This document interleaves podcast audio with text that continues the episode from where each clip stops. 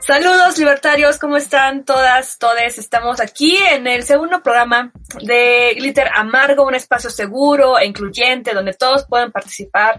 Eh, las redes sociales son en Twitter e Instagram, es Glitter Amargo, así nos encuentran. Alenka Feral, ¿cómo estás? Bien, ¿tú? Muy bien, aquí Estrado Fría Rebontulet. Estamos justamente en medio de la pandemia, pero bueno, con todo para sacar esto nuestra primera transmisión digital, ¿verdad? Justamente, ¿te acuerdas que hablábamos la vez pasada de cuidar los datos personales? Pues está esta plataforma que se llama Jitsi, eh, justamente ese código abierto y permite como cuidar más tus datos que, Zoom, ¿no? Que había tenido como demandas por vender datos y demás, ¿no? Oigan, un pequeño disclaimer antes de, de todo esto, si son menores de edad, pues bienvenidos también, nada más este pues con conciencia, actuando sobre lo que aquí digamos. Sí, exactamente. Oye, Ale, hoy vamos a hablar sobre el mandato de la belleza. Ta, ta, ta, Sí, es un tema muy interesante. Yo estoy muy emocionada y es algo en lo que no le he dejado de dar vueltas. Cuando leí, se llama El mito de la belleza de una mujer que se llama Naomi Wolf y desde entonces ya no he vuelto a ver como la manera en que evaluamos nuestra belleza de la misma manera. Oye, ¿con qué arrancamos? Tienes tú una editorial justamente citando a Naomi. El mito de la belleza de Naomi Wolf. Dice que después de un largo silencio las mujeres salieron a la calle en las dos décadas de acción radical que siguieron el renacimiento del feminismo. Para el comienzo de los 70 las mujeres occidentales ya tenían muchos derechos legales y reproductivos, niveles más altos de educación, nuevos oficios y profesiones y cambiaron su papel social. Pero se sentían más libres, se sienten más libres. Este ensayo dice que las mujeres educadas, opulentas y liberadas no se sienten libres y en parte pareciera ser un problema que es aparentemente frívolo, porque nos avergüenza aceptar que nos preocupan cosas tan triviales como la apariencia física y esto tiene que ver con la relación entre liberación femenina y belleza porque las imágenes de la belleza son inflexibles y, y, crueles y pareciera que el progreso de la lucha feminista se ha estancado ahí un poco en ese punto que a veces ni siquiera nos damos cuenta de que existe parte de lo que sucedió es que se multiplicaron las cirugías plásticas en este tiempo en que las mujeres tienen todos estos más derechos y los desórdenes alimenticios también se duplicó el gasto consumista, la pornografía es la categoría más importante del medio publicitario, aún más que el cine y la música juntas. Y en una encuesta que hicieron, 33 mil mujeres norteamericanas confesaron que su meta más importante era bajar entre 10 y 5 kilos. Las mujeres tienen más dinero, tenemos más poder, más, campo de acción, pero nos sentimos peor físicamente que lo que probablemente se sentían nuestras abuelas, aunque ellas ya de por sí tenían mucha carga sobre ello, al parecer ahora es mucho peor. Entonces, dice que las mujeres exitosas llevan una subvida que envenena su libertad, una obsesión con el físico y un terror a envejecer. Y no es algo gratuito, no es algo que nada más ha sucedido. De alguna manera es un contragolpe al feminismo que usa imágenes de belleza femenina como arma política contra el avance de las mujeres. Y esto es el mito de la belleza, es como el último baluarte de las viejas ideologías femeninas. Y esta ideología nos destruye psicológicamente.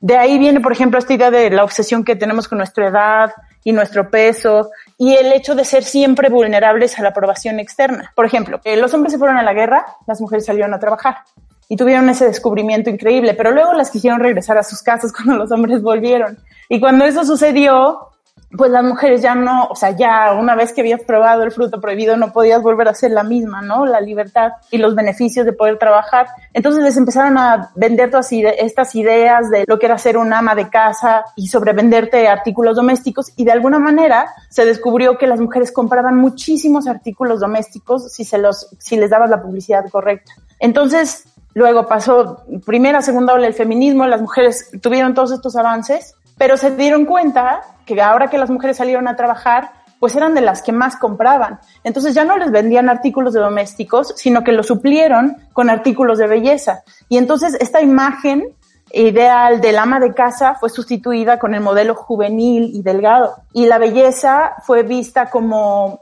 parte de la sexualidad y eso causó baja autoestima sexual también a las mujeres. Las mujeres ganamos mucho territorio en cuestión de derechos reproductivos y control de nuestro cuerpo con la píldora y demás métodos anticonceptivos, pero en, ese mismo momento que eso sucedía, los modelos de las mujeres empezaron a pesar 23% menos que las mujeres normales y, y, vivimos en una neurosis colectiva que, que usa la comida y el peso para controlar a las personas. pues sí, un poco básicamente es eso. Entonces el, mito de la belleza es esta idea de que hay un ideal de belleza alcanzable y universal y que cuando ya no, ya no encajamos en él tenemos que retirarnos y callarnos, como esta idea del, ya siéntese señora, es tal cual un ejemplo muy claro de, de lo que eso significa, de que solo eres válido como mujer cuando eres atractiva, cuando eres joven, cuando cumples con, con, ciertos ideales y si no los tienes, haz lo que sea necesario para alcanzarlos. Y si es una manera en que nosotras mismas pues nos, nos reprimimos y nos echamos para atrás. Y si es una manipulación externa y, que se retroalimenta porque nosotros también eh, caemos en el juego y, y, y, lo, lo perpetuamos. ¿no? Creo que en el sistema que vivimos, en, en, los momentos que vivimos y acorde a la edad en la que nos estamos desenvolviendo, las mujeres, como cualquier ser humano, pues van transformando sus ideas, se van modificando y seguir un, una regla como tal muchas veces es complicado. Si quieres, vamos a escuchar el Vox Populi, las tres lunas, porque tenemos unos testimonios muy interesantes, tres generaciones que nos hablan y, y podemos identificarnos, yo creo, en cada una de ellas, cómo, son, cómo cambian los intereses, las inseguridades y al final uno es más segura finalmente, pero para eso pues hay un gran trayecto, muchos años y todavía nos faltan más, ¿no? O sea, finalmente como mujeres del siglo XXI nos seguimos descubriendo y rompiendo estas barreras que se han impuesto de forma cultural, Alenka. Las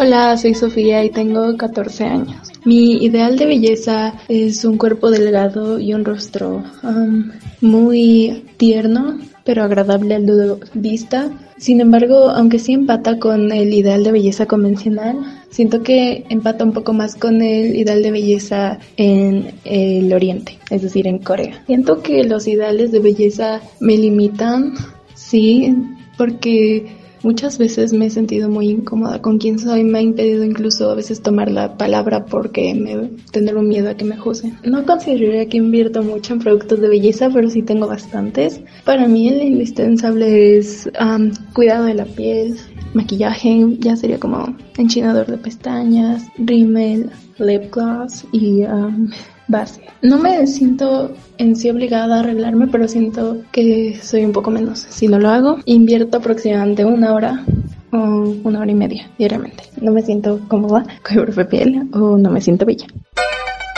Hola, soy Fernanda, tengo 26 años. Ideal de belleza es algo que te guste por lo que sea que tenga, pero que te guste. Creo que no tengo una definición tal cual. En este caso estamos hablando de la mujer y pues la industria de la publicidad a lo largo de los años ya ha establecido una mentira y ha educado a la gente a creer en esa mentira. La fisionomía de una mujer puede variar dependiendo de muchos factores como la región, la herencia genética o los ambientes climáticos. No somos moles, somos seres humanos. ¿Inviertes mucho dinero en productos de belleza? No, creo que eso es algo equilibrado. Pero igual no me molesta, se siente bien arreglarse uno mismo, creo que es tener también cuidado y amor propio hacia tu persona. ¿Te sientes obligada a arreglarte? Pues sí, es que creo que también entran distintos factores, pues como el trabajo, como mujer, obviamente esa eh, presión de cuidarte, pero hubo un caso por ahí de un chico que trabajaba en una tienda y lo despidieron porque se vieron que se maquillaba, pero creo que no tiene nada de malo que eh, sean cuáles las preferencias sexuales de la, de la persona pueda arreglarse y cuidarse de su persona para verse mejor. ¿Cuánto tiempo invierte en ello? Este, no mucho, 15, 20 minutos y si me quiero hacer el cabello completo,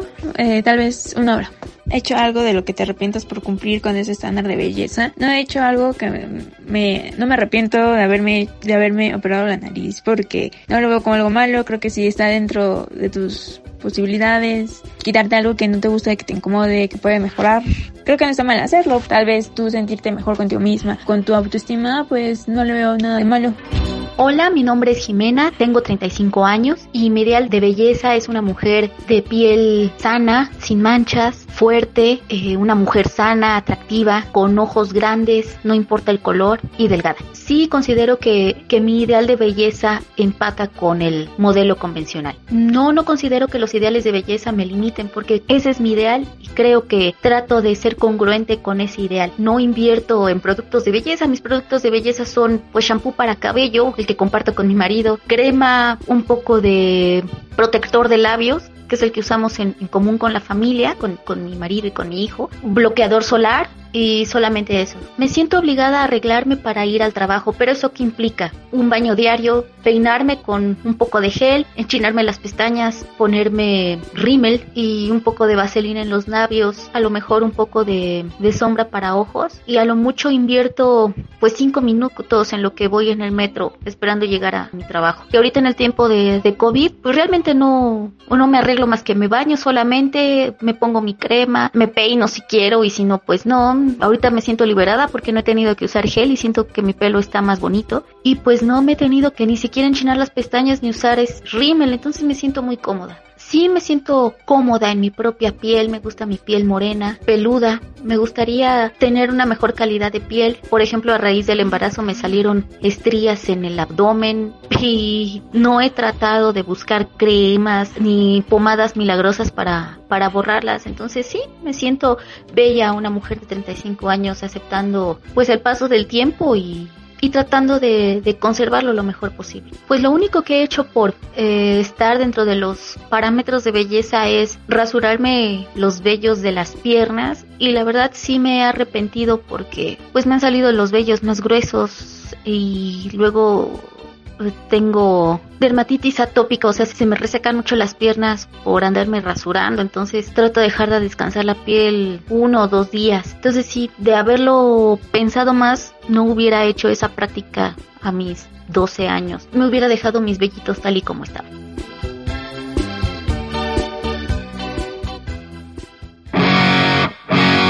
Glitter ya regresamos aquí a Glitter Amargo, Alenka Feral, Fría Rabontulet, con ustedes aquí en este podcast, en este programa Glitter Amargo. Y estamos hablando hoy del mandato de la belleza y qué podemos rescatar de los testimonios que nos dieron hoy su, su voz. El primer testimonio, el de Sofía, a mí me parece, no sé, me, me es muy llegador personalmente porque me recuerda cuando yo tenía esa edad, tener 14 años y querer encajar, quieres pertenecer creo que eso también es muy importante entenderlo. Todo el tiempo, también una razón por la que seguimos con, e, con este juego y con estos ideales es por la necesidad de pertenecer. Pero justo a esa edad es cuando somos más vulnerables, cuando nos sentimos todavía más incómodos con nuestro cuerpo y pues ahorita bombardeados con tanta publicidad y, y, justo eso, con tantos ideales de belleza y normas que tienes que seguir para cumplir con ello, es, es pesado, ¿no? Y me gusta su honestidad al hablar de ello. Eh, también me encanta ver cómo conforme vamos avanzando, cada una va creciendo. ¿Tú, qué, ¿Tú cómo ves? Creo que ya lo hemos dicho, tanto tú como yo crecimos en un entorno donde no se nos motivaba a ser felices a alguien más, tal vez, ¿no? Pero cuando sales de casa, cuando vas a la escuela, cuando lees una revista, tú te la compras o entre amigas, como muy ingenuamente, ¿no? Pero esa es la información que se te va metiendo que de repente cuando tienes 13 años, 15 o desde los 8 tal vez, hay que hacer este, este recordatorio a todas las que nos están escuchando, a ti Alenka, ¿cuándo, y escríbanos, ¿cuándo fue que, que comenzaste a pensar, tengo que ser bonita o qué tengo que hacer para ser como la de la revista, como la chica más popular y bonita del colegio? Porque, porque a todas nos ha pasado que no nos sentimos tan bonitas. Y si te tocó por alguna casualidad ser la bonita de la escuela, yo creo que tampoco se sentía tan bonita como el ideal que hubiera tenido de belleza. Yo si me pongo a pensar en eso, no recuerdo la edad, pero fue como en sexto de primaria o primero de secundaria. Me acuerdo que un día dije, me voy a depilar. Mi mamá ya me lo había sentenciado de Frida, nunca te vayas a depilar porque te vas a esclavizar de por vida. Y yo, dije, claro que no. Y la veía ella depilarse, ¿no? Y me decía, es que mira, después vas a estar así como yo todo el tiempo, ¿no? y yo, ajá, pues un día se fue a trabajar, tomé las pinzas y me empecé a depilar el entrecejo, tenía mi uniceja, este, muy, muy velluda, entonces me empecé a depilar, cuando llegó mi mamá del trabajo fue como de, ¡ah! Lo primero que me dijo fue, ya te sentenciaste. Pasaron tres días y me volvió a crecer y ahí empezó. Que sí, pues efectivamente uno se ha sentenciado a depilarse y que yo caí ahí, ¿no? Cuando mi mamá me lo había dicho y no me importó. O sea, cuando eres adolescente como que no te importa mucho lo que los papás te dicen, lo tienes que vivir tal vez también cuando me rasuré las piernas fue como de, ¿qué estás haciendo? Y, siempre mi mamá me decía ahí cosas, ¿no? De, ¿por qué te estás haciendo todo esto? ¿No? Y así, bueno, pues porque eso no me ayuda, ¿no? Y todas, y todas están como lisas, ¿no? De la piel. Y creo que ese es el recuerdo que tengo, ¿no? De, de las primeras veces que, que entré en ese mundo de, de querer alguien más. Ahora que lo mencionas, siento que hasta eso se ha vuelto cada vez más pesado generacionalmente, porque nosotros teníamos la preocupación de, pues eso, de depilarnos, de ser delgadas, pero si te das cuenta, ahora realmente los ideales de belleza tienen mucho, mucho que ver con la cirugía plástica. Por ejemplo, con las Jenner o las Kardashian, realmente que son como ideales de belleza femeninos, tienen todo que ver con, con, o sea, con transformarte físicamente.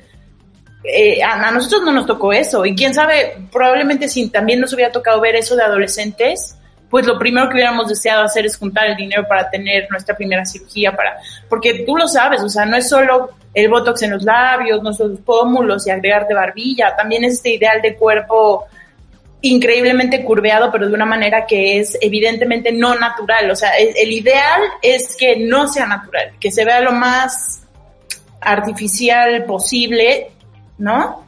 Y, híjole, yo creo que eso es, es una presión muy grande. Digo, yo todavía lo veo. Ahora, pero sobre lo que decías de la pregunta, de qué fue lo primero que sentí que era una presión muy grande para mí. No sabes cómo me molestaban los niños y las niñas porque tenía bigotes. Lo peor que me pasó fue que mi mamá me llevó a que me depilaran y me puso cera súper hirviendo en el bigote y me lo quitó y tenía rojísimo. Y, y mi mamá dijo, híjole, pero pues es normal, o sí, sí, es normal. Y luego me puso alcohol y pues llegué a mi casa, me fui a dormir, al día siguiente me levanté para irme a la escuela, mi mamá no se levantaba en las mañanas, entonces, y mi escuela estaba a una cuadra, entonces yo me iba solita y cuando llegué a la escuela y llegó una de las maestras y me dijo, oye, veo que te depilaste, pero te quedó muy, muy rojo, ¿no quieres irte a tu casa? ¿Quieres que llamamos a tu casa para que te vayas y no vayas. Y yo como que me sentí ofendida luego, luego como que se diera cuenta, porque no me, no me había visto en el espejo, no había notado y yo dije, no, no, no, yo estoy bien. No, no, o sea, como que me puse defensiva. Y entonces a lo largo del día, cuando por fin fui a verme al baño y demás, como por no, no quise irme, y tenía, me empezó, o sea, de esa depilación me salieron literal costras. Entonces, ya se imaginarán, o sea, pasé una vergüenza horrible, todo el día me estuve escondiendo en la oficina, o sea, fue fatal. Sí, Elenka, es, es terrible y creo que lo hemos sufrido porque justamente me hiciste recordar eso, o sea, el sufrimiento, porque te, te depilabas con la cera caliente, si sabías, si no sabías, y te quedaba rojo, luego se te, te salían como los puntos de sangre, ¿no? Y eso, como yo era muy velluda, era cada cuatro días, ¿no? Para muchas mujeres es, es un mes después casi de que les vuelve a crecer. A mí era como al quinto día, al cuarto, y, y de verdad que se empezó a poner aquí oscuro porque yo lo hacía con el rastrillo, ¿no? Entonces fue terrible, creo que la adolescente es una, sufre mucho. ¿Qué te parece, Alenka? Sí, retomamos esta charla, pero antes de eso vamos con unos datos sobre esta industria, de cómo afectan también a, a las mujeres. Así es, ¿sabían que la mujer promedio, según la revista Money, va a gastar en su vida 600 mil pesos en productos de belleza? Pueden imaginar esos 600 mil pesos. El producto número uno consumido es el rímel y el número dos se debate entre sombras y lápiz labial, aunque ahora el crecimiento de la industria del cuidado de la piel ha aumentado tanto que poco a poco se empieza a, posicionar en los primeros lugares. Eh, en el 2015, nada más en Estados Unidos, la industria de la belleza generó ganancias de 56.2 billones de dólares. El segmento más grande es el de cuidado del cabello y el segundo es el del cuidado de la piel. Entonces, esto nos hace entender también que belleza en estos tiempos sí es igual a consumo. Eso es muy importante. Realmente nosotros somos un producto, somos productos que consumen productos y la idea de bombardearnos con todos estos ideales es para que consumamos, para que consumamos maquillaje, eh, cosas para mantener la juventud y el cuidado de la piel y las manchas el más tiempo posible, para el cabello, cirugías plásticas. Por acá tengo uno que dice 8 de cada 10 mujeres que ojean revistas y pasan observándolas de 15 a 20 minutos sufren de, sí, de una depresión al sentirse inferiores de lo que están viendo, ¿no? De esos ideales de belleza que tampoco son naturales porque esas mujeres existen, pues, pero para la publicación que uno está viendo, para las fotos que estamos viendo, han pasado por miles de filtros, ediciones, Photoshop y demás, ¿no? Entonces, en ese sentido sí son inalcanzables, inexistentes, porque están editados también.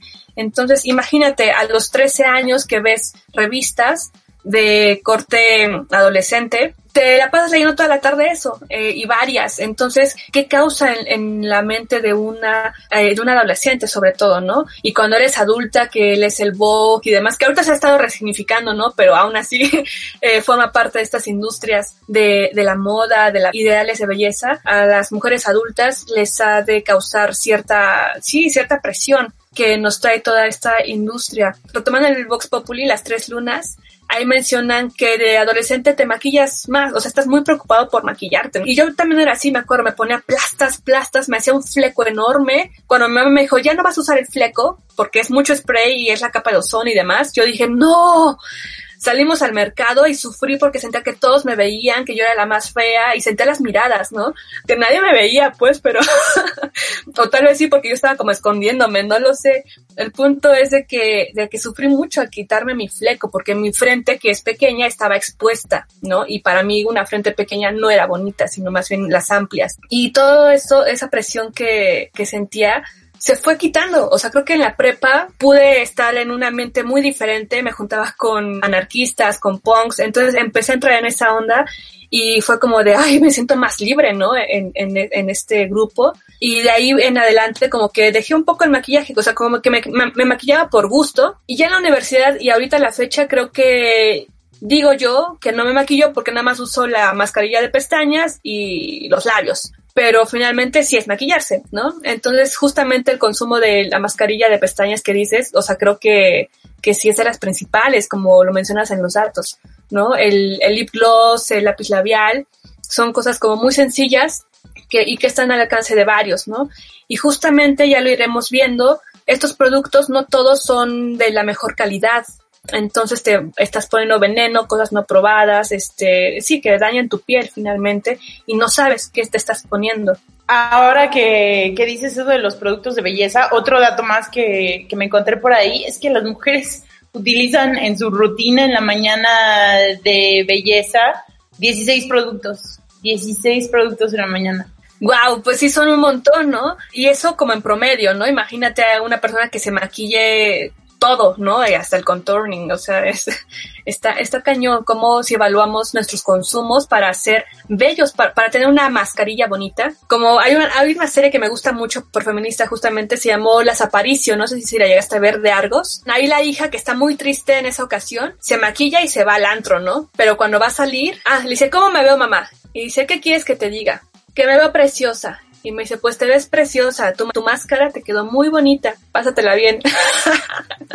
y es como de pum, bácatelas, ¿no? la, la máscara que nos hacemos todos los días. Eh, y que a veces está muy bien para levantarte el ánimo, ¿no? O porque tú quieres, ¿no? Pero en ese caso, pues era porque se sentía muy mal y quería ir a ligar. Tampoco es que esté mal, pero es revisar eso, ¿no? ¿Qué estamos haciendo por nosotras mismas?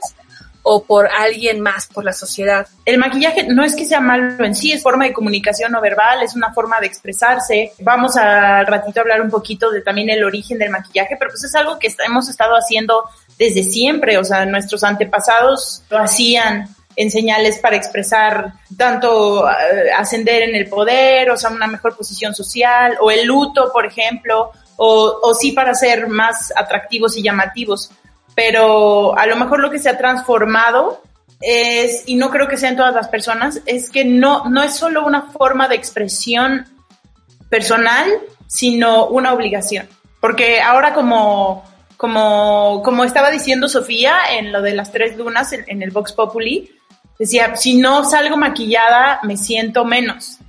¿No? Y creo que eso es algo muy común y que además sí sucede mucho con las mujeres. Si no, muchas mujeres ya no pueden, conozco muchas mujeres muy hermosas que no pueden salir al gimnasio si no están maquilladas. Muchas mujeres que no se sienten cómodas. Entonces, tal vez hay quien sí a través del tiempo se vaya deshaciendo de, de esas capas y demás, pero creo que también en gran parte muchas de nosotras con el tiempo se vuelve algo cada vez más acentuado y se vuelve un miedo cada vez más grande. Y por eso, y, conforme te acercas más a la vejez, pues ese terror, mm, no, no por las verdaderas causas por las que todos los humanos tenemos terror de envejecer, que es que tu cuerpo deje de funcionar igual y que tal vez no estés tan bien, sino que el, el primordial miedo generalmente en las mujeres es voy a estar arrugada, ya no voy a ser atractiva, ¿qué va a pasar con mi cuerpo? Este, ya nadie me va a ver de la misma manera, ¿no? Porque se ha puesto demasiado peso sobre, sobre, sobre ellos, sobre, sobre esos ideales. Eh, y, y, de alguna manera yo veo que muchas mujeres, tú lo has visto, hay mujeres que transforman su cara a través de los años a un punto irreconocible para tratar de mantenerse, no sé, de alguna manera eh, se, se, vuelven especies muy raras, ya no se ven como, como mujeres, pues. Sí, y justamente vamos encaminándonos a ese tema de, eh, por ejemplo, estas mujeres que se transforman mediante la cirugía y hombres también, o sea, de todo, que tienen hasta más de 100 cirugías, ¿no? En menos de 5 años. He visto de esos documentales donde son adictos a las cirugías y es como de, o sea, te respeto, si es tu dinero, si es tu salud y es tu cuerpo, pues hazlo, ¿no? Pero es, son casos que impactan a los demás como de reflexión para ver qué está pasando, ¿no? Y cómo yo también me estoy moviendo en esa situación de, de aceptarme o de modificar mi cuerpo, porque justamente, pero hay, pero esa cirugía estética se ve bien socialmente porque es por mejorar tu cuerpo para gustarle a alguien más. Si hablamos de modificaciones corporales como tatuajes, como piercings, como este, sí, las extensiones que uno se pone en la piel, ¿no? Como la mujer lagarto, por ejemplo, o la mujer que se transformó para ser como un alien, ahí se ve mal, porque ¿qué estás haciendo con tu cuerpo? Cuando seas grande, ¿qué va a pasar con tu piel y los tatuajes? O sea, está todo este prejuicio que, que ¿por qué existe ahí, no? O sea, por tener un tatuaje en mi piel, por hacer algo con mi piel, y eso te quita trabajo, bueno, antes más que ahora, te quita trabajo, te quita oportunidades. Y eso es porque estás haciendo algo para ti, no porque es para gustarle a alguien más, porque si fuera una operación de nariz, sería como, o de lo que tú quieras, que estética, en el sentido que conocemos, sería como de bravo, ¿no? Porque vas a poder tener el puesto que tú quieres, porque ya eres bonita o ya eres bonito, ¿no? Que lo vemos también en el Vox Populi, lo dice eh, Fernanda, me parece, que dice, a las mujeres se les pide que vayan maquilladas o está esa imposición de estar maquilladas en el trabajo, pero cuando salió que un hombre se maquillaba, lo corrieron, que porque como un hombre se va a maquillar para ir al trabajo. Entonces caemos en contracciones terribles de esta modernidad y que justamente nos van abriendo esos panoramas para la reflexión y para también crecer uno mismo y romper esas barreras mentales. Y por ello es que entrevistamos a Dana, mejor conocida como Diabla de Agua, Alenka. Así que, ¿qué te parece si escuchamos la entrevista? Vamos a escuchar.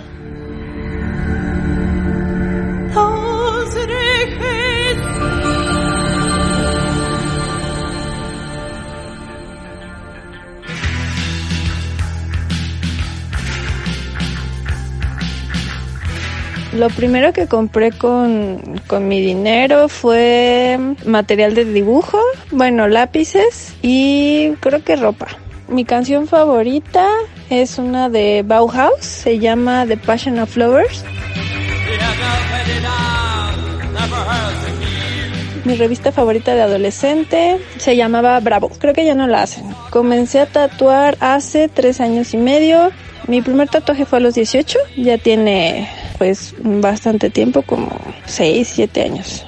De ahí en, en, la carrera, en la universidad, pusieron el semestre de, de, tatuaje. Yo estudié en la Esmeralda, estudié artes visuales y pues ahí pusieron el semestre, pero la materia iba enfocada más a ser arte que a el oficio, pero pues yo quise pues hacer tal cual el oficio. Y pues hasta ahorita pues ahí voy. Para mí ser mujer en la industria. Hasta ahorita no he tenido ninguna desventaja. Es, todos mis conocidos han sido un apoyo y muy buenas personas para enseñarme y, yo aprender bastante de ellas. Mm, le he pasado bastante bien. ¿Qué mujeres tatuadoras me inspiran? Ella es Donas. Hay otra chica que es eh, Molly Tattoo, de las primeras, y otra chica que se llama Cristian Castañeda. Ellas fueron como las principales inspiradoras para que yo, ya después pues muchísimas más, pero ellas fueron como las, las primeras. ¿Qué tema diría que predomina en mi obra? La melancolía.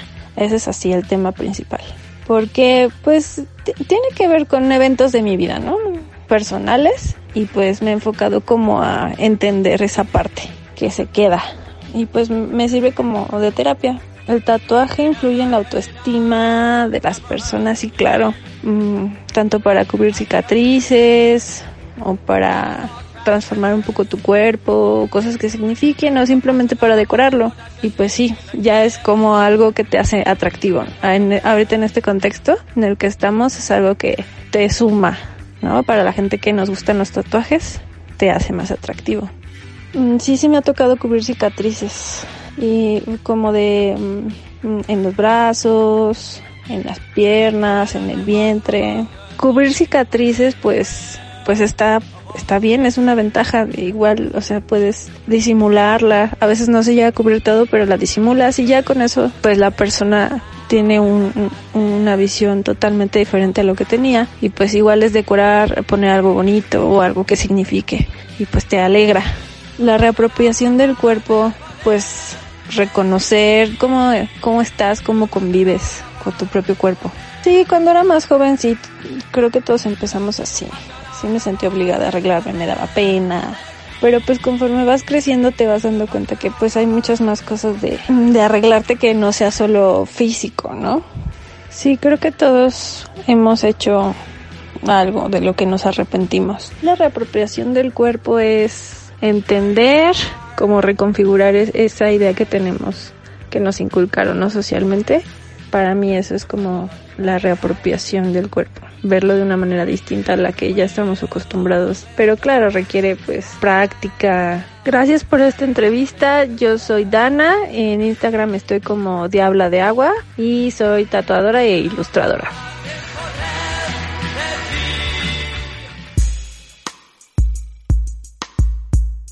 Glitter amargo. Esta fue la entrevista con Dana Diabla de Agua, síganla en sus redes sociales. Y vamos con la musiquita, la sección musical, Alenka. ¿Qué nos tienes hoy para esta ocasión? Inmediatamente cuando supe que íbamos a hacer este programa sobre el mandato de la belleza, me vino a la mente una canción de una banda, uh, TLC, eh, que se llama Unpretty y habla justamente sobre que puedes cambiar todo de ti, puedes comprarte todo el maquillaje y todas las cosas que, que el hombre puede hacer, pero si no te aceptas y te quieres a ti misma, de todas formas te vas a sentir fea. Súper noventera.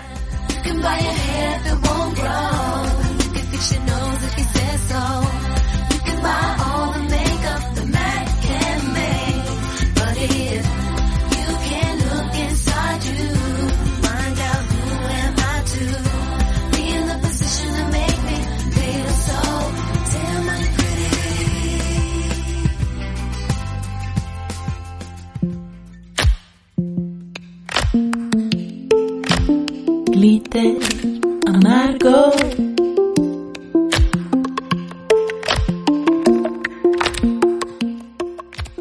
On Pretty es lo que escuchamos de LC, recomendación de Alenka Feral. Aquí en Glitter Amargo. Está muy padre. Les recomiendo que, que si no hablan inglés, pues escuchen, le pongan traducir la letra y van a ver que que está muy bien, muy bien para el tema que estamos aquí hablando. Como diría RuPaul también, si tú no te quieres a ti mismo, ¿quién te va a querer en el mundo, no? Entonces, eso es súper importante. Y ya estamos entrando en esta, en este momento de hablar de la historia, cómo se ha transformado el cuerpo para ajustarse a, a diversos cánones de belleza que siempre han existido y qué ha implicado en el ser que lo padece, que es la mujer, ¿no? La mujer es la que mayormente se ha tenido que modificar, transformar, untarse, ponerse para vivir en sociedad. Y pues Alenka, tú tuviste varios datos ahí, un panorama, un mapa de estos cánones de belleza. Ahorita en Asia, una mujer que es considerada bella tiene que ser esbelta, su piel tiene que ser perfecta, es muy importante para ellos la, piel sin imperfecciones y lo más blanca posible, porque eso quiere decir que eres de un nivel social alto. Eh, buscan hacer sus ojos más grandes, usan, usan mucho maquillaje para ello. Las mujeres hindúes decoran su piel tratándola con henna para ser más atractivas para el sexo opuesto.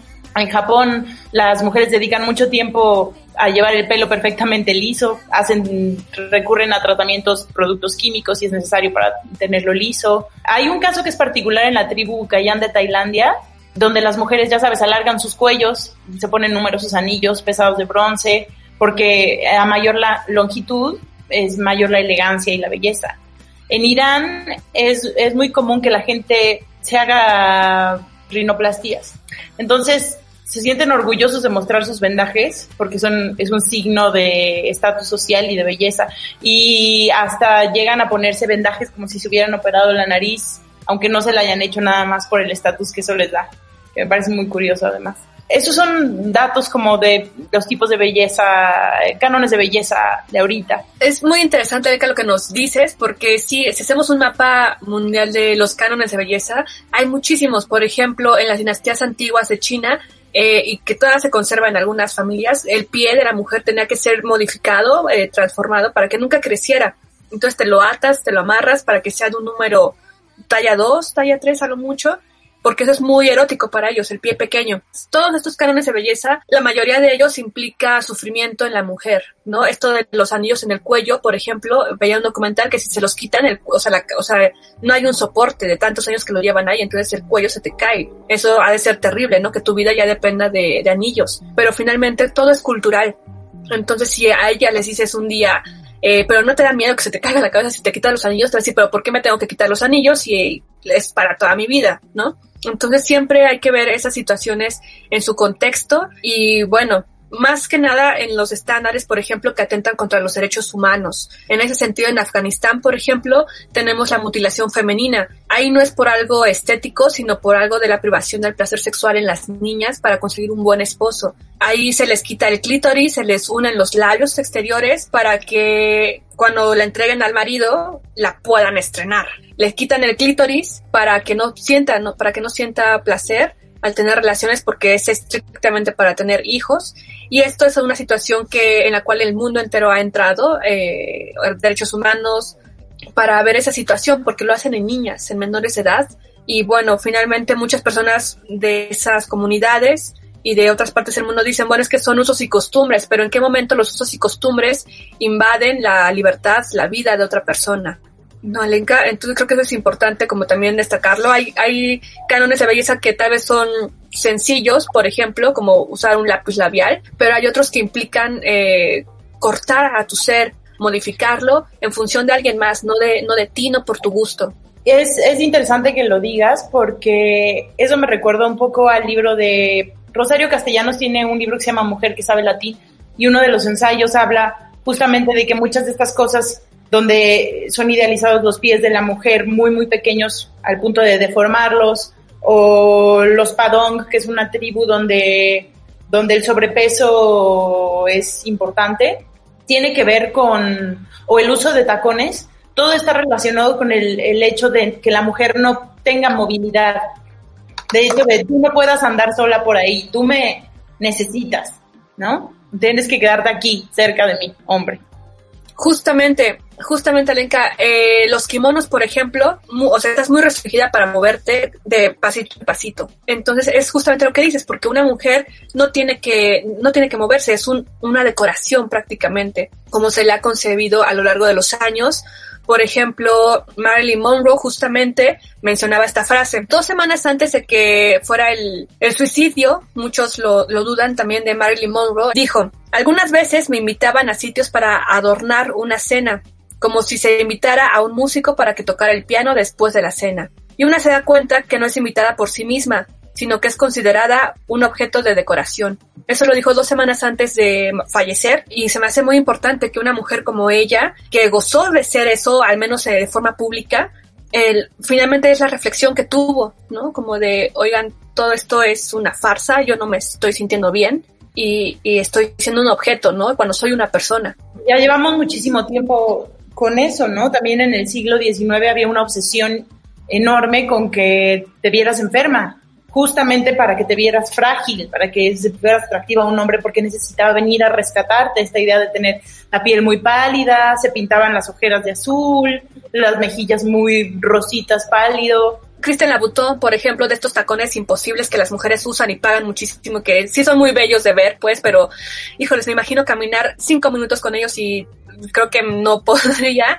Muchas mujeres ricas, por lo general, se cortan el pie para entrar en esos zapatos tan estilizados. Y el diseñador mismo dice, yo hago zapatos para mujeres que no tienen que moverse, que no tienen que moverse, ¿por qué? Porque tienen mucho dinero y nada más todo el mundo hace todo alrededor de ellas.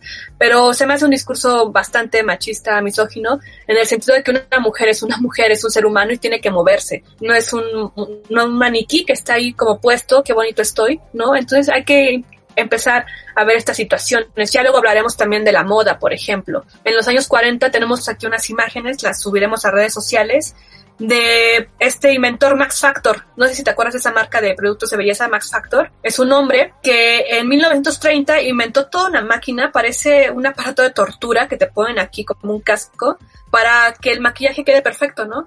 Ya lo estaremos postando en redes ahorita para que lo vean. También hay aparatos infernales de esa época para quitar las pecas, por ejemplo. Ay, está súper, estoy viéndolo ahorita, lo que dices, parece, sí parece un, una máquina de tortura, no sé. Y esto puede ser una invitación a que nos reapropiemos en nuestros rituales de belleza, sino por nosotras mismas y eso, darnos el chance de experimentar y probar cosas locas. Me encanta como todas las cosas nuevas que se están haciendo con maquillaje ahora. Eh, no es que tengamos que dejar de hacerlo, no eres más feminista si, te si no te maquillas que si te maquillas, no eres más feminista si te dejas los pelos que si no te los dejas. Pero mientras tú sepas eh, lo que implica y de dónde viene, eh, hace que tu perspectiva cambie y eso creo que es muy importante y es algo que me gustaría dejar en la mesa para todas las mujeres que nos escuchen y que puedan ver que el emperador está desnudo y entonces decidir qué es lo que quieren hacer con eso. Bravo, saber leer todo lo que estamos viendo, viviendo antes y ahora y con ello decir, bueno, yo también me gusto y me disfruto maquillándome como yo quiero cuando quiero, ¿no? Por ejemplo, ahorita que estamos en cuarentena, he visto que muchas mujeres ponen como de, soy libre, ¿no? No me he maquillado, no me he rasurado porque estoy aquí en casa, no he tenido que salir. Y para mí es como de, órale, o sea, qué chido, pero es, es algo de analizar, ¿no? Es algo que yo, por ejemplo, no siento esa presión. Ya lo tenemos como muy clavado en nuestro cerebro, pero entre más rápido podamos empezar a desecharnos de esa idea y aceptar eh, envejecer y que las mujeres conforme envejecen también se vuelven más poderosas, ¿no? Tienen todo este conocimiento y si no tienen este miedo a no poder hablar porque ya no son parte de lo aceptable socialmente, pues tienen mucho, mucho que decir, mucho poder y creo que también eso en parte ha sido la amenaza, ¿no? Siempre hay ese miedo en ambas generaciones, de las mayores hacia las pequeñas porque son las nuevas que vienen y mi eterna juventud la tengo que recuperar como Elizabeth Bathory que se bañaba en sangre que donde mataba mujeres y la apresaron hasta que mató a una a una noble como ella, ¿no? Por muchísimos años ella mataba a adolescentes campesinas, o sea, sin recursos para darse sus baños de sangre. Cleopatra se bañaba en leche de burra, pero eh, o sea, muchas cosas que pasaban, ¿no? Y sí, y las mujeres jóvenes por el contrario, es eso, como de cállese señora, ay ya, o sea, cuando eres muy alguien de 30 te parece ya muy grande, ¿no? Y es como de, ay, soy señora, por eso yo le bajo al marido, ¿no? Y es como de, dejemos de competir, no es una competencia, eso ya hay que borrarlo, por favor, tenemos que aceptarnos y, de chiste en chiste es seguir repitiendo esas cosas, así que cuando lleguemos a bromear sobre la edad de alguien más, eh, en un sentido o en el otro, hay que reflexionar, ¿no? Eh, que, eso está perpetuando esa onda de competencia entre mujeres. Y creo que lo principal es más que belleza es la salud, cuidarnos nosotras mismas como las compañeras. Y veía tiene un portal que se llama Afroféminas. Dice, cuidar de mí misma no es autocomplacencia, es autoconservación y eso es un acto de guerra política. Y esto lo dijo Odd Lorde, una escritora afroamericana, feminista, activista por los derechos civiles, que en esa época todo lo que ella era pues era súper revolucionario, ¿no? Así que yo creo que es importante aprender de esas mujeres también y de las que nosotras estamos siendo ahora. También hay una cita de la sufragista Lucy Stone en de 1855 que decía, vale poco para mí tener derecho al voto, propiedades, etcétera, si no puedo ejercer un derecho absoluto sobre mi cuerpo y sus usos. Y curiosamente, 80 años después, Virginia Woolf dijo, se necesitarían décadas antes de que las mujeres pudieran decir la verdad acerca de sus cuerpos. Entonces, este todavía es un derecho no completamente reclamado. Sí, muchísimas reflexiones que estamos teniendo hoy. ¿Qué te parece, Alenka, si avanzamos la sección de poesía? Que nos tienes unos poemas muy bonitos. Este poema es de una poeta nicaragüense que se llama Yoconda Belli, que nació en Managua en 1948. Se llama Sabor de Vendimia. Pulvas parlantes. Parlantes. Parlantes. Parlantes.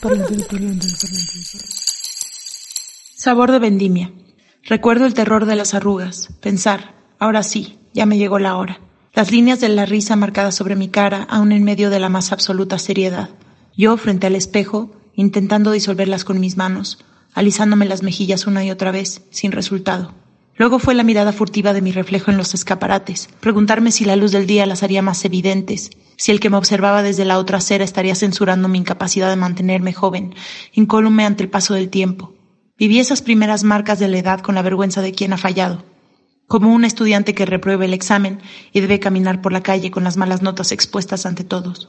Las mujeres nos sentimos culpables de envejecer, como si pasada la juventud de la belleza apenas nos quedara que ofrecer y debiéramos hacer mutis, salir y dejar espacio a las jóvenes, a los rostros y cuerpos inocentes que aún no han cometido el pecado de vivir más allá de los 30 o los 40.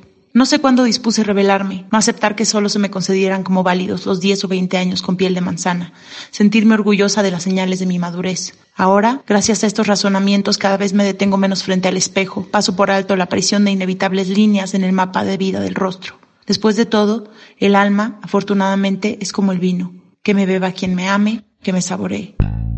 Glitter amargo.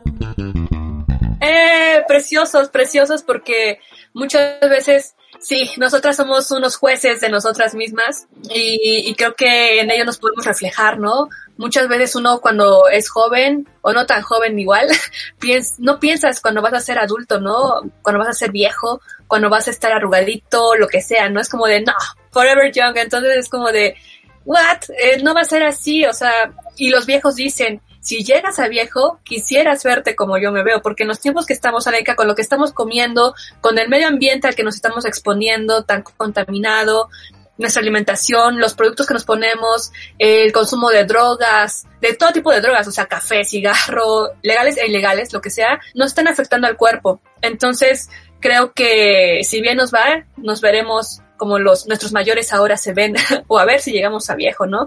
Y creo que eso es una algo que estoy valorando recientemente, ¿no? Como de, ok, sí, sí quiero llegar a vieja y, y cuando llegue lo está, estaré chida. También este viaje que tenemos de querer cubrir nuestras arrugas o de que si tuviste un hijo quieres cubrir las estrías. ¿Por qué? O sea, es antinatural, no debería de ser una muestra de orgullo de decir, sí, soy mujer y soy capaz de parir un ser humano y, y, aquí, y aquí están las pruebas. Estas son mis arrugas de todas las noches que me estuve despierta trabajando en lo que me apasionaba, todo, ¿no?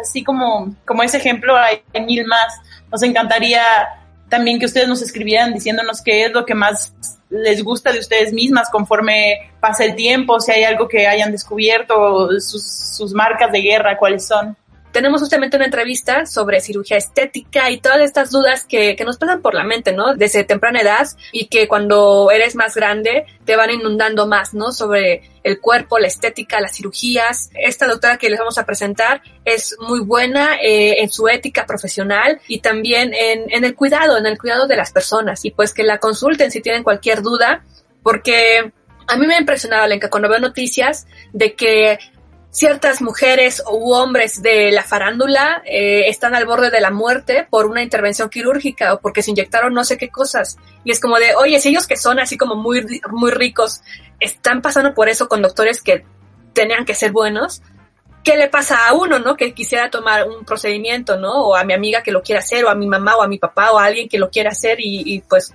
quién sabe si les vaya bien. Entonces, por eso creo que hay que tener muchísima confianza en los doctores, que estén certificados, tener asesoría, platicarlo antes de iniciar un procedimiento quirúrgico y demás, ¿no? Y si lo vas a hacer que sea por, por las razones correctas. Así que por eso tenemos la siguiente entrevista.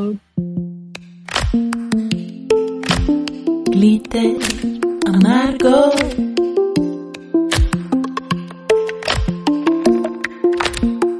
Estamos aquí en Glitter Amargo. En esta ocasión tenemos una entrevistada especial a la doctora Pamela Lazo Jiménez. Ella es especialista en temas de cuidado y cirugía facial. Es egresada de la Universidad La Salle con certificaciones a nivel internacional y también es pintora, que estuvimos viendo por ahí en sus redes que, que le gusta pintar. Entonces, bienvenida Pamela, ¿cómo estás? Muchas gracias, muchas gracias por la invitación. Estoy muy bien. Pues arrancamos, Alenka. Pamela, queríamos preguntarte, ¿cuáles son mitos y realidades de los cuidados de la piel? Que sean para cualquier persona, sin importar su edad.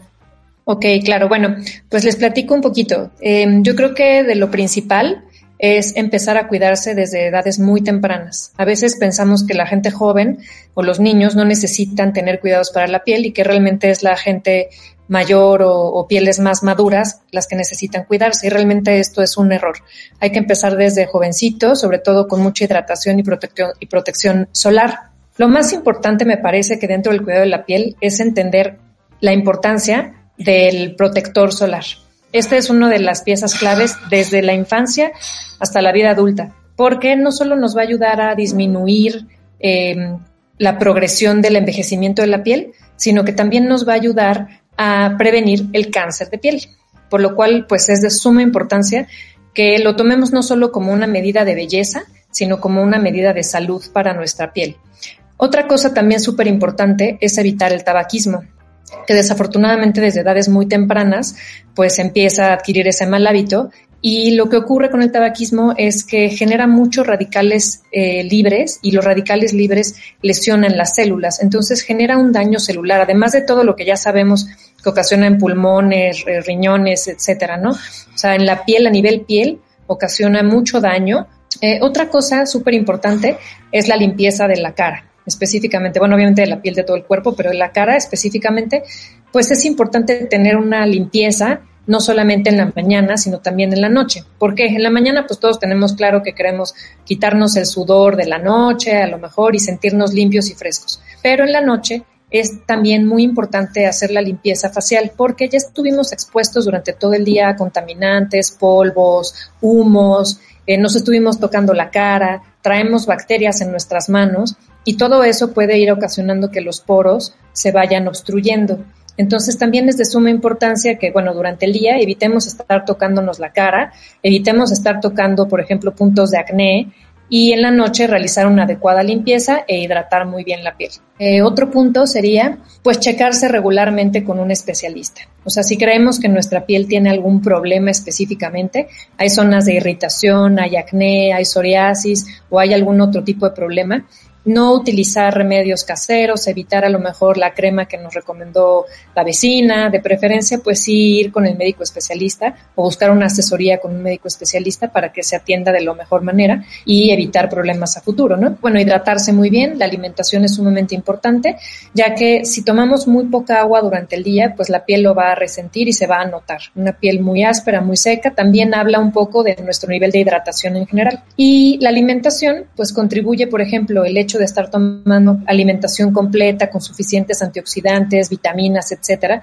para que nuestra piel tenga todos los sustratos necesarios para estar saludable. ¿No? Entonces yo creo que eso sería como de lo más importante. En cuanto a los mitos, un mito es que los protectores solares ocasionan cáncer. Al revés, previenen del cáncer. O sea, sabemos que tienen algunos químicos en ellos, pero realmente el protector solar nos va a prevenir el cáncer, no al revés, a diferencia de las camas de autobronceado. El estarse exponiendo a camas de autobronceado, esto sí favorece importantemente el riesgo de aparición de cáncer, tanto melanoma como carcinoma vasocelular. A mayor factor de protección solar, por ejemplo, de nuestro filtro solar, va a ser mejor. Realmente eso también es un mito. A partir del 30 ya nos protege un 97% y ya no cambia realmente mucho más si aumentamos el factor de protección solar, ¿no? Otro mito es, por ejemplo, que no necesito aplicar mi protector solar si estoy dentro de mi casa, como ahorita que estamos guardaditos en casa, pues realmente es un mito porque eh, sí hay radiación ultravioleta que está atravesando nuestros vidrios y que puede entrar hacia nuestros espacios y por otro lado hay que tomar en consideración también las radiaciones que producen las computadoras y los celulares y las tablets. Por otro lado, otra creencia es que están tallando nuestra cara, va a hacer que sea menos grasosa y que tengamos menos acné. Esto es un mito. O utilizar productos muy astringentes o con mucho alcohol o muy exfoliantes nos va a ayudar a deshacernos del exceso de grasa. Esto también es un mito, al revés. Realmente genera el efecto opuesto, ¿no? Vamos a estar creando todavía más producción de sebo al tratar de estarlo quitando. Entonces es más importante identificar nuestro tipo de piel y de esa forma cuidarlo. Eh, comer chocolate y comidas grasas producen acné, ese es otro mito. ¿Cómo, o sea, en qué hay que fijarnos al momento de elegir un tratamiento? ¿Cómo invertir también en un producto muy independiente de lo que, del producto de moda o el que me recomendó la vecina eh, o que puede ser incluso dañino, dañino para el medio ambiente y para nuestra piel? Hay muchísima mercadotecnia alrededor de los productos de cuidado facial y la realidad es que venden muchas veces productos que se dicen milagrosos o que revierten, por ejemplo, los signos de envejecimiento. Y hay que entender en principio que esto no es posible, o sea, no es cierto, ningún producto va a revertir ningún daño creado, ni por la luz del sol, ni por eh, habernos eh, quemado, ni por el paso del tiempo. ¿Qué es lo que sí pueden hacer los productos por nosotros? Pues hidratarnos muy bien la piel. Nos pueden ayudar también, por ejemplo, a evitar el daño oxidativo. Es decir, hay productos que tienen eh, antioxidantes en sus componentes que sí está demostrado que ayudan a prevenir eh, por ejemplo, los signos de envejecimiento tempranos, ¿no? Pero tanto así como eh, ponte la crema y ya no vas a tener arrugas o estas arrugas que tienes se van a revertir, eso es un mito de cualquier tipo de producto. Entonces, más bien, ¿qué es lo que debemos de buscar? Pues algunas cosas como muy básicas, ¿no? O sea, para gente a lo mejor desde, desde muy jóvenes, eh, lo principal es un buen hidratante y un protector solar, ¿no? Ya comenté que debe de ser por lo menos del factor del 30. La crema hidratante pues realmente puede ser de cualquier marca, de cualquier precio. Lo que tenemos que fijarnos más que eso es que sea de acuerdo a nuestro tipo de piel, sobre todo si ya estamos a lo mejor en la adolescencia, investigar si nosotros somos de piel grasa o mixta o somos de piel sensible, etcétera, si este producto que voy a comprar realmente es para mi tipo de piel, porque si no va a tener el efecto opuesto o va a crear un problema en mi piel que yo no deseo, ¿no? Si algún producto contiene resveratrol, coenzima Q10, todo esto puede ayudar un poco, aunque nunca va a sustituir lo que realmente nosotros consumimos en la dieta. Sí, en este sentido hay varios productos eh, que tienen cierto ácido. Tú nos comentabas en otra plática sobre, sobre esto y cómo la mercadotecnia te dice que porque lo compras con no sé qué ingredientes, ya va a ser la magia en ti, ¿no? Cuando nos explicabas que la piel no, o sea, la piel no absorbe hasta esas capas, ¿no? ¿Cómo hay que fijarnos en ese, en ese tipo de ingredientes y cuáles sí son los que son efectivos, por ejemplo?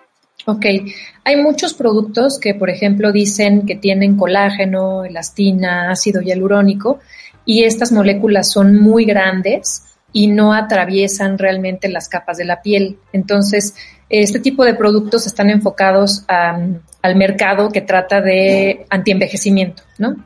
Sin embargo, estos productos pues, se ha demostrado que realmente no va a aumentar el nivel de ácido hialurónico, colágeno o elastina dentro de mi piel, ¿no? Eh, lo único que pudieran hacer tal vez es un poco de hidratar, pero realmente no, no aconsejo estar buscando productos que específicamente tengan esos componentes. ¿Qué es lo que queremos más bien buscar? Productos que sean, pues sí, muy hidratantes dependiendo de nuestro tipo de piel, eh, que tengan antioxidantes, este tipo de productos lo mejor es que un médico especialista, y si es un dermatólogo incluso mucho mejor, que sea quien decida qué tipo de, de, sustancia va mejor para cada tipo de piel de acuerdo al problema. Desafortunadamente, pues hay muchísimos productos en el mercado que contienen este tipo de productos, de sustancias, y sí habría que buscar que el producto que ustedes compren sea lo más natural posible, que tenga los menos químicos posibles, de preferencia que no sea utilizado, por ejemplo, mediante maltrato animal, eh, que sea lo más ecológico posible, eh, que sea aprobado dermatológicamente, que sea hipoalergénico, eh, etcétera, ¿no? Yo creo que esas son las cosas que hay que fijarse un poquito más y dependiendo del tipo de piel, pues los hidratantes con el tiempo la tecnología ha avanzado y la ciencia también, y ya es posible tener productos que sean dermatológicamente probados sin testar en animales. Eso creo que es importante también. Y de aquí vamos a los terrenos con Alenka para la siguiente pregunta en cuanto a las cirugías. Si decidimos hacernos una intervención quirúrgica, ¿qué, tenemos que valorar para justamente por, por, nuestra seguridad y no caer con, con charlatanes o personas que puedan causarnos algún daño. Dentro de los procedimientos estéticos hay algunos que se llaman invasivos y no invasivos, ¿no? De los más comunes también, no invasivos, es muy solicitado, por ejemplo, aplicación de Botox, de rellenos de ácido hialurónico, y ya de los invasivos, o sea, ya cirugía, la cirugía más solicitada es rinoplastía, pues también es muy común que se solicite, por ejemplo, bichectomía, que ayuda a disminuir un poquito las bolsas de grasa en la zona de la mejilla. Cuando mm, una persona busca a un cirujano, yo creo que lo primero que debe de buscar es que sea un médico eh, especialista, punto número uno, que sí sea especialista, porque hay muchos médicos generales que hicieron nada más a lo mejor como un curso o un diplomado. Y este tipo de médicos no, no tiene la autorización para hacer procedimientos quirúrgicos. Entonces eso es algo muy importante. Ya si es un médico certificado, ustedes pueden revisar su cédula de especialista o qué certificaciones tiene por, lo, por parte, por ejemplo, de cada consejo. Cada especialidad tiene su consejo, entonces ustedes pueden revisar la información de cada médico en las páginas de cada consejo, ¿no? Ahí viene toda la información y pueden saber por medio de las cédulas que este médico realmente esté certificado. Y también sugeriría hacer eso mismo en caso de un hospital o una clínica que a lo mejor ustedes tengan duda como de qué tan conocido o confiable es, pues simplemente también está uno en derecho de preguntar, oye, esta clínica es certificada, qué certificaciones tiene, o sea, qué, qué normatividad cumple, ¿no? Entonces, eso es algo súper importante. Y para procedimientos quirúrgicos, realmente yo nunca sugiero procedimientos en consultorio, a menos que sean cosas muy locales, muy pequeñas. Pero, por ejemplo, de las que yo acabo de mencionar, que son cirugías plásticas faciales, realmente no se recomiendan la mayoría de las veces hacer procedimientos en consultorio. Y eso es muy importante porque muchos colegas sí promocionan lo que le llamaríamos como muy ambulatorios, ¿no? Muy así como que en el consultorio, rapidito, pero la realidad es que esto puede conllevar eh, diversas complicaciones y morbilidades para el paciente. Bueno, hay casos en los que las personas hacen una cirugía y quedan satisfechas. ¿Consideras que eso realmente les ayuda a sentirse mejor respecto a sí mismas? ¿Y en cuántos de los casos hay personas que caen en esto? Tú debes cómo se llama. Eh, yo no sé muy bien esta obsesión de empezar a hacerse cada vez más cosas, de tener una cirugía y luego querer corregir algo más y luego algo más.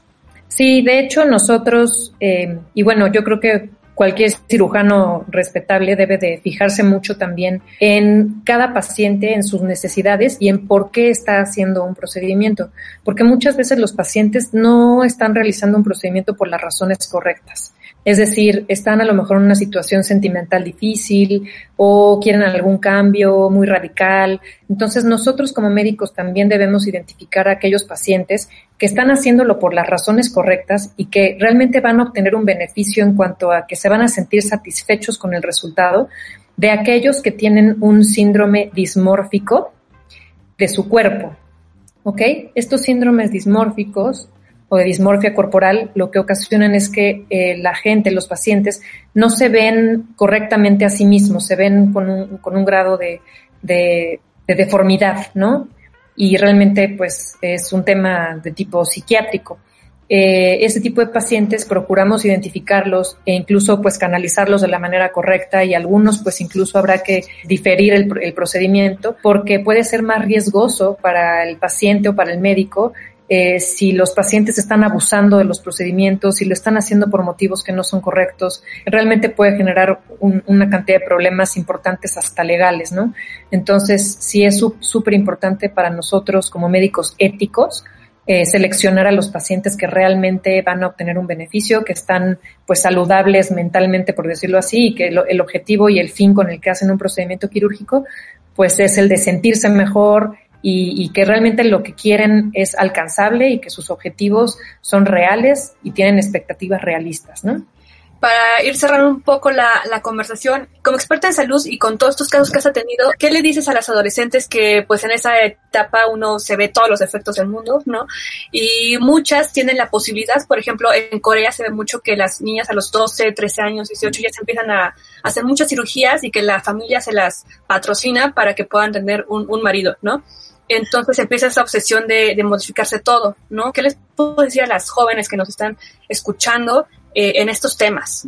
Bueno, esto sí tiene mucho que ver justamente con temas culturales, como bien dijiste, o sea, hay países donde pues desde tempranas edades la misma sociedad va empujando a que la juventud tome acciones de este tipo.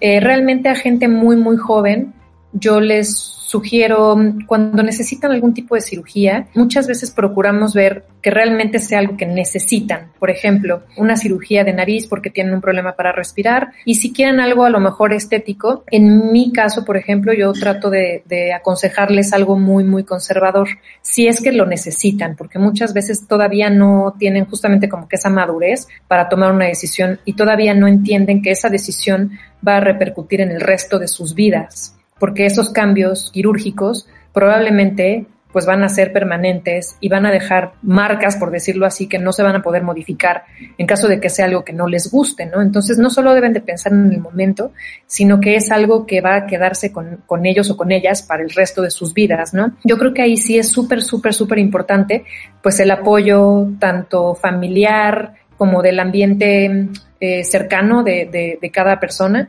retomando esos temas de, la adolescencia y el crecimiento, eh, por ejemplo, cuando te ponen los brackets, pero me imagino que también con las cirugías, eh, el cuerpo tiene un periodo de desarrollo. Si uno se hace una cirugía a muy temprana edad, se va a afectar en el futuro, o sea, tu morfología va a cambiar, es recomendable, o sea, como ahondando más en ese tema. Sí, definitivamente hay cirugías que, que sí son necesarias desde edades muy tempranas, como cuáles, por ejemplo, aquellas que involucran problemas respiratorios, por ejemplo, de la nariz o de la mandíbula o problemas justamente ortognáticos que no pueden posponerse porque pueden modificar eh, o atrasar el crecimiento facial porque se ha visto que los pacientes, por ejemplo, que no respiran bien, tienen un pobre desarrollo del rostro, sobre todo del tercio medio y del tercio inferior.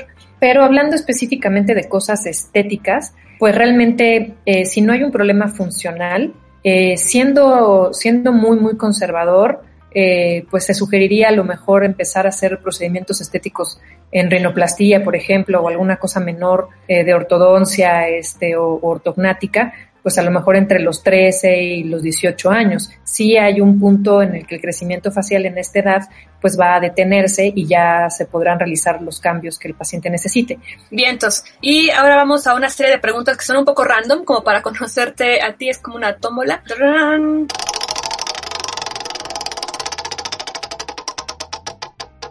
¿Qué es lo primero que compraste con tu propio dinero, con el primer dinero que ganaste? Yo creo que seguramente ropa.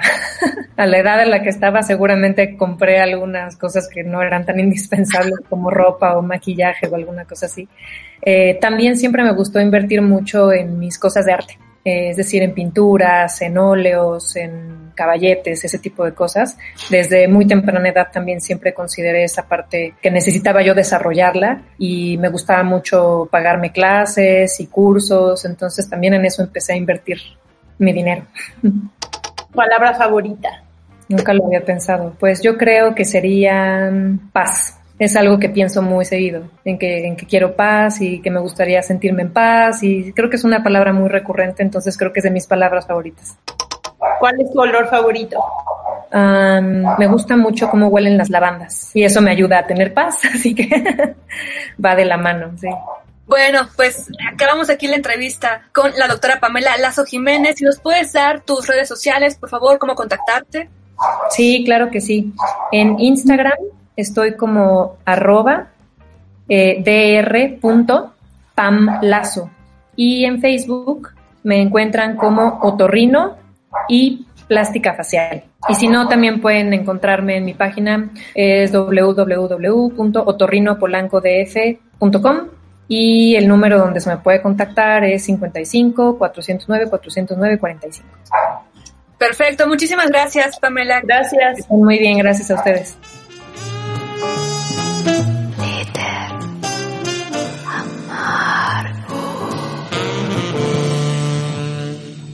Ay, Alenka, estamos aquí en Glitter Amargo. Eh, yo soy Frida Rebontulet. Nos pueden seguir en redes sociales como Glitter Amargo en Twitter e Instagram. Y pues bueno, ya estamos cerrando. Queremos escucharlas, queremos escucharles. Así que escríbanos ahí en redes sociales, Alenka. Sí, eh, síganos, coméntenos. Nos encantaría escuchar qué es lo que piensan también compartirles, pues como, como decías Frida, que no hay que sentirnos avergonzados de todas estas cosas que han cruzado por nuestra mente, el sentirnos frívolas por preocuparnos mucho por estas cosas, saber un poquito más de, de dónde vienen, cómo, cómo han cambiado estas ideas a través de la historia y ponerlo ahí sobre la mesa, platicar. Sí, sí, sí.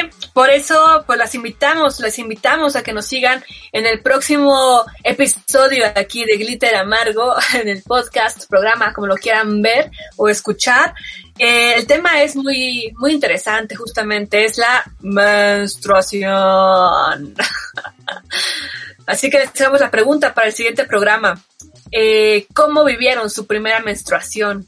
La recuerdan, escríbanos en redes sociales para que estemos leyendo los comentarios también y pues los que puedan participar en las tres lunas, pues nos contactamos, las escuchamos por acá, cómo vivieron su primer menstruación. Y ese será el tema del siguiente capítulo de Glitter Amargo, Alenka. ¿Algo que quieras decir para cerrar? Pues nada, que disfrute mucho este programa y gracias a ustedes por escucharnos, gracias a ti, Frida. Y nos vemos en el próximo podcast. Así es, gracias Alenka. Pues nos despedimos con un texto porque el anarquismo y el feminismo también se llevan, de hecho hay una corriente también que es el feminismo anárquico y encontré este texto eh, en un fanzine feminista por ahí perdido, olvidado, como muchos fanzines. Eh, les invito a que lean fanzines, son muy interesantes porque es, es lo que está pensando la juventud o quien lo está haciendo, ¿no? Más allá de el corrector de estilo o de vender el número. Creo que los fanzines son muy buen eh, aliado para estar ahí leyendo cosas disidentes y rebeldes. Esto se llama culto al cuerpo y dice, el molde ha sido determinado, la regla ya está hecha y salirse de ella es quedarse fuera del juego. Es cuestión aceptarlo o quedar marginado. Cuerpos perfectos, cuerpos voluminosos, cuerpos esculturales. El cliché está servido. Peinados perfectos, labios pintados de color rojo profundo, piernas largas y delgadas, pechos firmes y deseables, curvas seductoras, anorexia, bulimia. Miles de personas sufren la enfermedad del cuerpo perfecto. Nos lo inculcan en los medios de comunicación con anuncios machistas y discriminadores, en los que exhiben a personas con mucho músculo y poco cerebro, nos muestran cómo hemos de ser, el peso ideal, las curvas perfectas, dónde debemos tener los lunares. Nos lo inculca la sociedad discriminadora en que vivimos, que antepone el físico a la inteligencia. Yo no quiero aceptar el prototipo que me quieren imponer. ¿Por qué de aceptar un estereotipo de cuerpo? ¿Por qué de estar delgado o tener un buen busto? ¿Por qué ha de contar mi figura más allá de lo que yo lleve en mi interior? ¿Y qué si estoy escuálido? ¿Y qué si estoy gordo? No pienso sonreír para aparentarse algo que no soy. Soy una persona y no un juguete. No pienso adelgazar o engordar según cambie la moda o vuestros gustos. Me gusta disfrutar de mi cuerpo, aunque a los demás no les guste. No me importa si estoy de moda o si debería vestirme de tal o cual manera. Yo soy como soy y no me importa si tengo la talla o la edad adecuada. A la mierda las competiciones estúpidas. Entre mujeres sobre todo, diría yo, Alenka. Qué bonito está ese texto, me gusta mucho. Especialmente entre mujeres, como tú dices. Sí, pues ahora sí nos vamos. O hagan, hagan lo que ustedes quieran. Adiós, nos vemos la próxima semana. adiós. Adiós, adiós. Glitter amargo.